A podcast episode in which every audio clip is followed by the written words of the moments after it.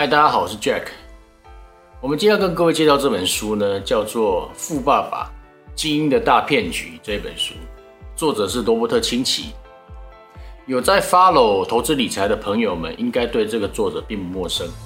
他也是畅销书理财畅销书《富爸爸穷爸爸》的作者。那这一本《富爸爸：精英的大骗局》，它出版在二零一九年，它主要涵盖三大面向。啊，他也是罗伯特清崎，他总结了他这一生对这三大面向的看法，分别是哪三大面向呢？分别是他从货币、教育跟资产，带我们去戳破这一些我们在包装杂志上面看到所有所有加工过的假讯息。呃，罗伯特认为我们大部分的人啊，之所以越来越穷，事实上很大的一部分是受到媒体这些假讯息，尤其是金融的假讯息所蒙骗。所以在这本书里面，它这也是这本书它最大的亮点是说，它会带领读者从这三大面向，从货币面向，从教育面向，从资产面向，来帮助各位戳破这些会让你眼花缭乱，而且容易让你容易受骗的金融谎言。所以这一部分里面，这本书它主要涵盖这三大部分，而我们也会分别做三集的内容来 cover 它，来。呃，分别为各位来解读这三大部分的内容。第一部分的内容叫做虚假的货币。他提到虚假的货币，因为货币它就是法币，就是政府发行的呃钞票，就是钱呐。那这些钱我们终身都要用，但是这个货币它有个特性，虚假的货币有个特性，就是说它会让有钱人越来越有钱，而让穷人或中产阶级越来越穷。就是第一部分的内容，也是这这一集本集我要跟各位介绍的内容。第二部分是虚假的教育，这书中他写的是叫虚假的老师啊，不管 whatever，不管什么，他是从教育面向出发。好，罗伯特提到说，我们终其一生都要用钱，但是学校有没有教我们任何关于钱的知识？很显然是没有的。所以在第二部分我会各位解读啊，虚假的教育这一部分。第三部分是虚假的资产。虚假资产在我们现在这个时代，呃，充斥着大量的金融商品，尤其是衍生性金融商品的时代。罗伯特要告诉你，到底什么是真正的资产，真实的资产，那什么又是虚假的资产，以及哪一些是负债。罗伯特会在这个部分为你清楚的介绍。那我们也会在这第三集解读虚假的资产里面为各位。解读这一部分的重点内容。好，那我们接下来进入本书的第一部分的内容，叫做虚假的货币。在本书的第一部分的内容，罗伯特开始开宗明义就提到一个一个很重大的历史事件，叫做一九七一年尼克森废除了金本位。那各位读者如果不晓得什么叫金本位的，我跟各跟各位大概解释一下，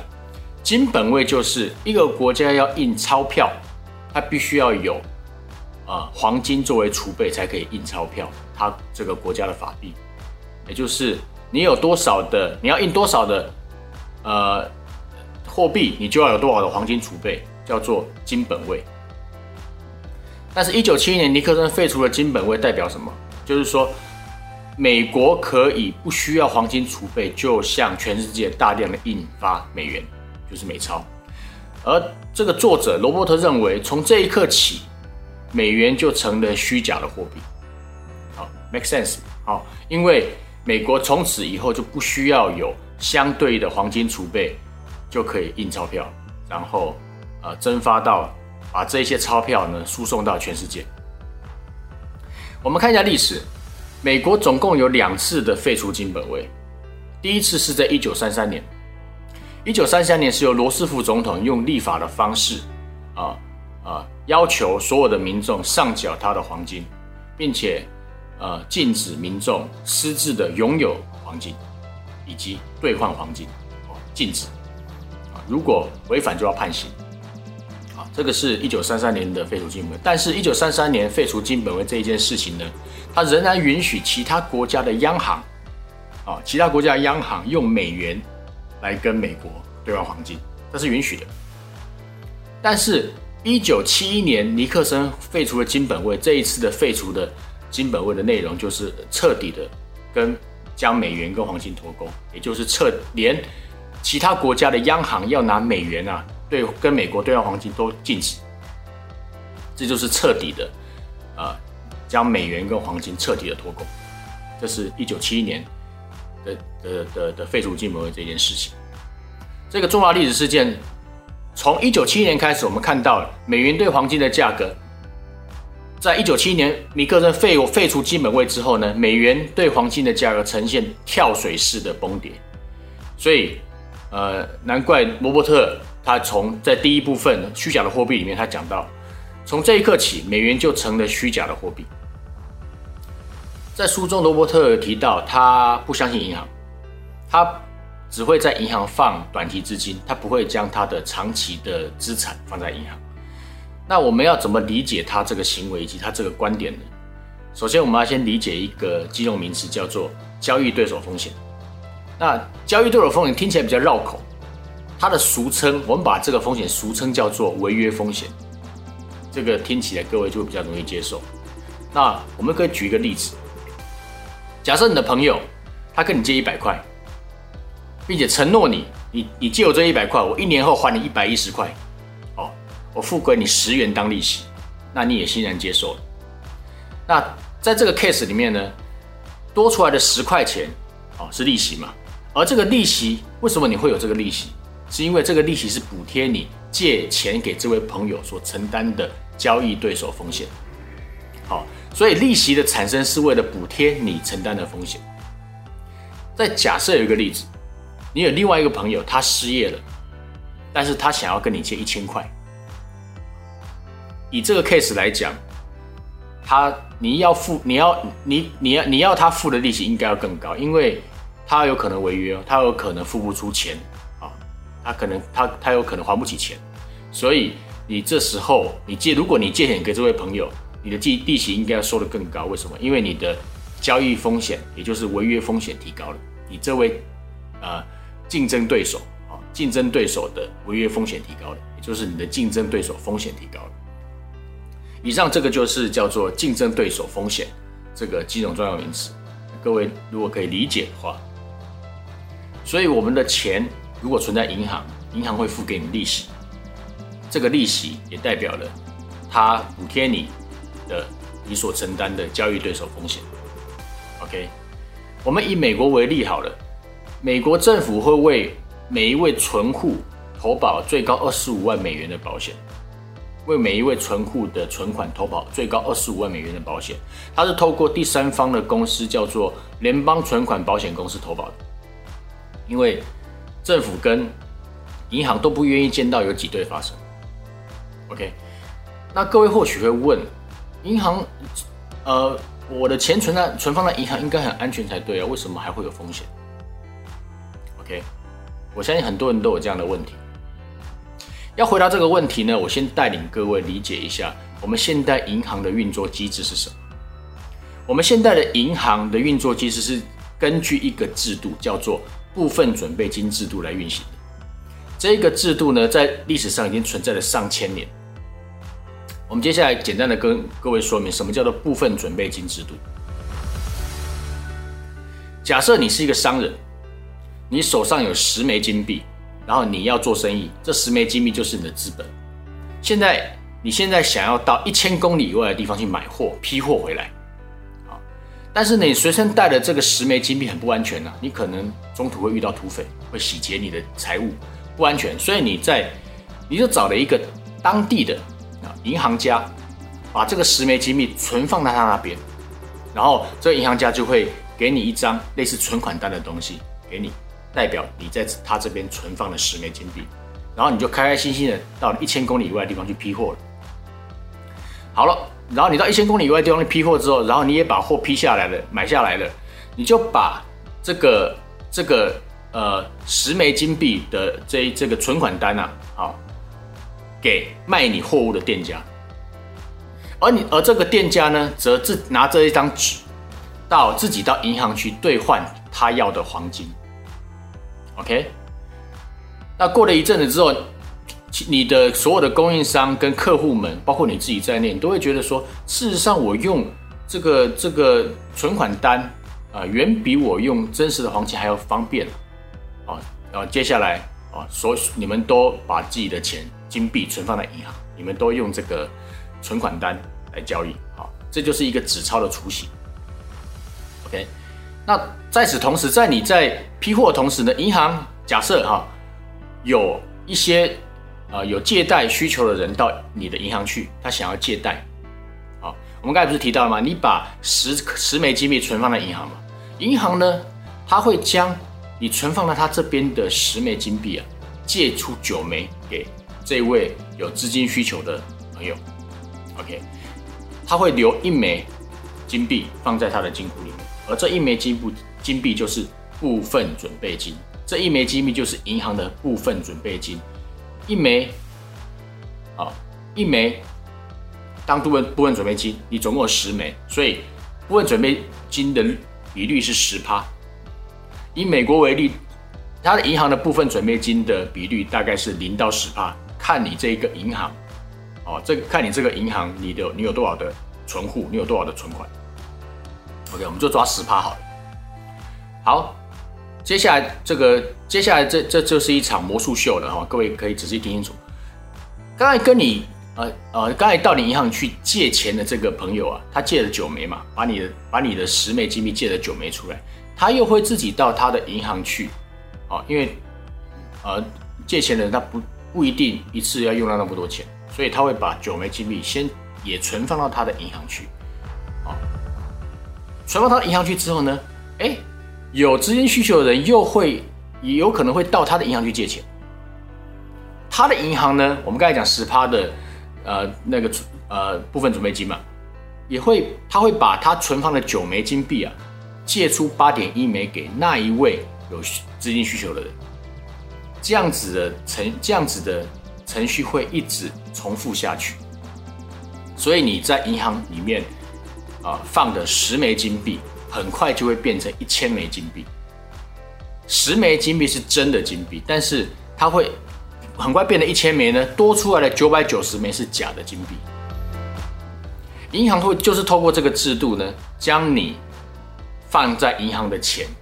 啊，放大成十倍、一百倍，甚至更多。啊，也就是说，你在银行的钱就在印钞票。这个就是。现代银行的部分准备金制度，你你存放在银行的钱呢，就可以透过部分准备金制度以及借贷去印钞票。所以我们可以看到，呃，我们回顾从二零零八年开始的金融海啸，呃，美国政府跟全世界的央行已经投入了相当多的资金，我们可以预估大概是上兆美元以上的资金投入到市场上面。那这两年因为新冠疫情的关系，全世界的政府跟央行啊，其中应该是美国政府投注的到市场的钱是最多的，也是上兆美金。从二零零八年到现在，总共已经投入到美到市场上面的资金已经将近啊，快要已经十几兆以上，而这些钱呢？也会被放大成，因为我们刚才提到的部分准备金制度也会被放大成原来的十倍甚至一百倍，可能达到上千兆美元的规模，已经流到市场去。那这会有什么结果？这些流到市场上的钱啊，这些这些虚假的货币，它啊会推升我们的商品价格、我们的股股市价格、我们的房地产价格，造成资产的泡沫以及。不可避免，我们会面临到一个很严重的通货膨胀。所以，当我们理解了银行的运作机制，什么是部分准备金制度，什么是交易对手风险之后，呃，各位可能就不难理解，事实上，我们手上的钞票，事实上是呃政府背书的借据。你手上拿的这张美钞啊，就是美国政府它发行的本票。我们刚有提到的交易对手风险。你的交易对手，当你拿了这一张钞票的时候，你的交易对手就是美国政府。所以你这张钞票有多可靠，啊，且取决于你的交易对手有多诚实。所以我们看到了，现在全球的这一场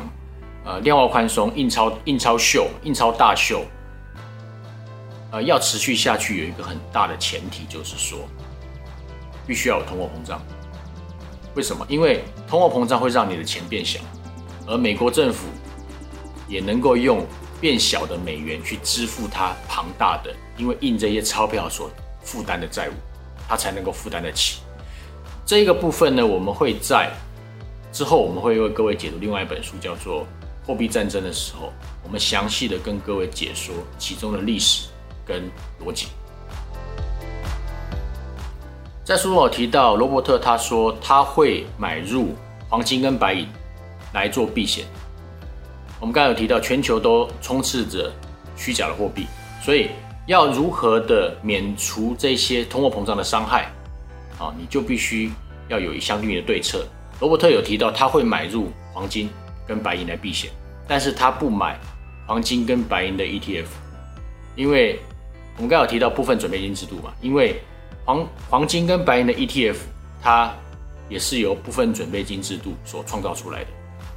利用部分准备金制度，它可以将一盎司的黄金，哦，变成五十到一百盎司的纸黄金，就是纸本黄金，它不是真实的黄金。所以罗伯特建议，如果读者啊，如果一般的民众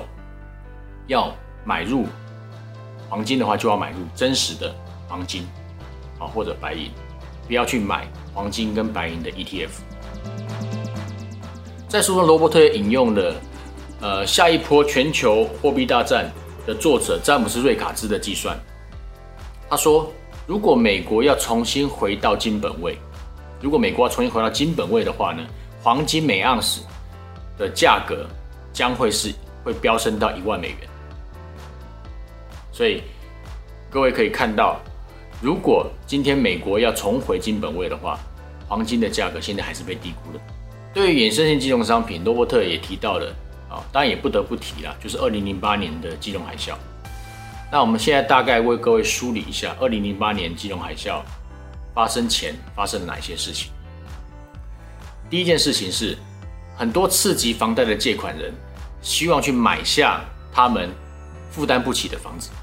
好，他们无力负担的房子。第二件事情是，很多银行也愿意用次级房贷、次贷的的形式借钱给这一些民众购买房子。第三件事情是，银行将这些房贷的抵押抵押债权呢，就是这些贷款的债权呢，卖给投资银行。第四件事情是，这些投资银行呢，将这些债权打包成叫做 MBS。MBS 的名字叫做房贷抵押证券，MBS，这是一个金融衍生品，好，这就是呃，二零零二年巴菲特讲的金融大规模毁灭性武器的其中一个。那投资银行呢，会将这些 MBS 卖给政府、投资基金、退休金、退休金计划以及大量的无辜的一般民众，最后。一旦这些刺激房贷的借款人付不出钱，哦，这些衍生性金融商品就爆炸了。好，就是我们刚才提到的，这些都是金融的大规模毁灭性武器。对于衍生性金融商品呢，罗伯特用一几个传神的比喻来帮助我们理解它。好，首先他说，股票是一间公司的衍生性金融商品。OK，房贷是一一个房地产的。衍生性金融商品，债券则是货币的衍生性金融商品。这三个比喻告诉我们什么？事实上，它要告诉我们的是说，衍生性金融商品其实它不是资产本身，它是资产的加工物。OK，那我们更不要提说，现在市场上充斥着大量的衍生性金融商品的衍生性金融商品。他们被包的一层又一层，已经变得四不像，啊，你已经不知道它归属到哪个资产。罗伯特提到，这些衍生性金融商品被包的又一层又一层衍生金融商品是没有任何价值的，啊，它是没有任何价值，但是呢，它却可以在银行当做抵押品，啊，去借到钱。所以，当这些衍生性金融商品引爆的时候，后果将是不堪设想。那根据数据统计，哈，在二零零七年，全球衍生性金融商品大概有七百兆美元。啊，二零零八年大家都知道嘛，这个这些衍生金融商品引爆了几乎拖垮了全球的经济。但是到了二零一八年呢，衍生性金融商品的规模不减反增，到了一千两百兆美元。好，一千两百兆美元，这个是罗伯特要所有人警惕的地方。那书中引用了一段，罗伯特引用了一段《时代》杂志对衍生性金融商品的评论，我念给大家听。我觉得他讲的蛮到位的。他说：“精英们发明出新的法律跟金融商品，成功让美国的大企业跟华尔街舍本逐末，打造出一种经济体系，它是建立在资产的移动上，并不是创造新的资产。”他们创造出奇异而充满风险的金融工具，包括衍生性金融商品和信用违约交换等等。这类的商品虽然能够在短期内创造出令人兴奋不已的利益，但风险跟苦果却是由别人来承担。这里的别人就是指一般无辜的民众。最后，在书中的结尾呢，罗伯特有提到。这是一场全球的大印钞的时代，也是一场全球的财富大掠夺。他说，精英阶层呢会透过各种虚假的金融商品来掠夺一般民众、啊中产阶级跟平民的财富。而他也认为说，事实上这一场印钞秀已经接近尾声了，因为我们可以看到，在美国有很多的大型的退休基金早就已经面临破产的边缘。以及现在的猛烈的通货膨胀已经来到，他预测这个危机将会在二零二六年引爆，成为一个史无前例的金融危机。这是他的预测。罗伯特也提到的加密货币跟区块链的技术，他认为我们现在的银行体制跟金融体制已经失控了。你存在银行的钱是无法保值的，如果透过法币，也就是政府发行的货币，它是无法保值的。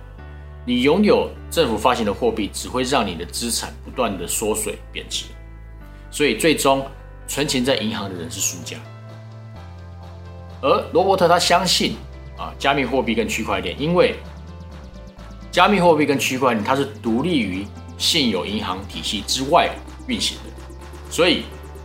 随着加密货币跟区块链不断的发展，好，我们。人民一般民众可以借由他们享受更多的金融自由跟财富安全。最后，罗伯特有提到说，在今天如果没有接受到真正的财务教育的话，就好像是盲人，就好像是盲人一样。因为如果你没有接受到真正的财务教育，你就好像是盲人一样，你看不见这一种财富的掠夺，你也看不见你的资产正在一点一滴的被透过通货膨胀所偷走。所以他认为，贫穷的本质并不是有心人的欺骗，啊，并不是有心人欺骗我们，而是在于我们自己的认知缺乏辨识骗局的能力。所以，若如果如果每一个人都接受到真正的财务教育的话，这个骗局将不复存在。那最后，我分享一下我的个人观点，我认为这本书它最大的价值在于帮助读者建立正确的认知，不管是金融的。还是教育的，还是资产的，好，它建它帮助我们建立的认知都是属于底层逻辑，啊，所以它帮助它给我们的啊知识都是底层逻辑的知识，所以它其实这一种底层逻辑的知识才是真正我们需要的。你拥有了这些基本的认知之后，你会你可以去内化或者建构你自己的金融认知。有了这些认知，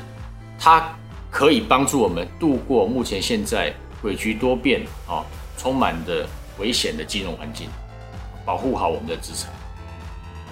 再再来就是，它可以让我们的生活跟工作，甚至投资做得更好。以上是我的观点。好，以上是这一期的内容。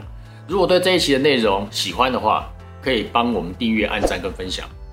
那或者如果你有看过这本书，你也可以给我们留言。分享你对这本书的看法。这里是精神能量俱乐部，我是 Jack，我们下一期再见。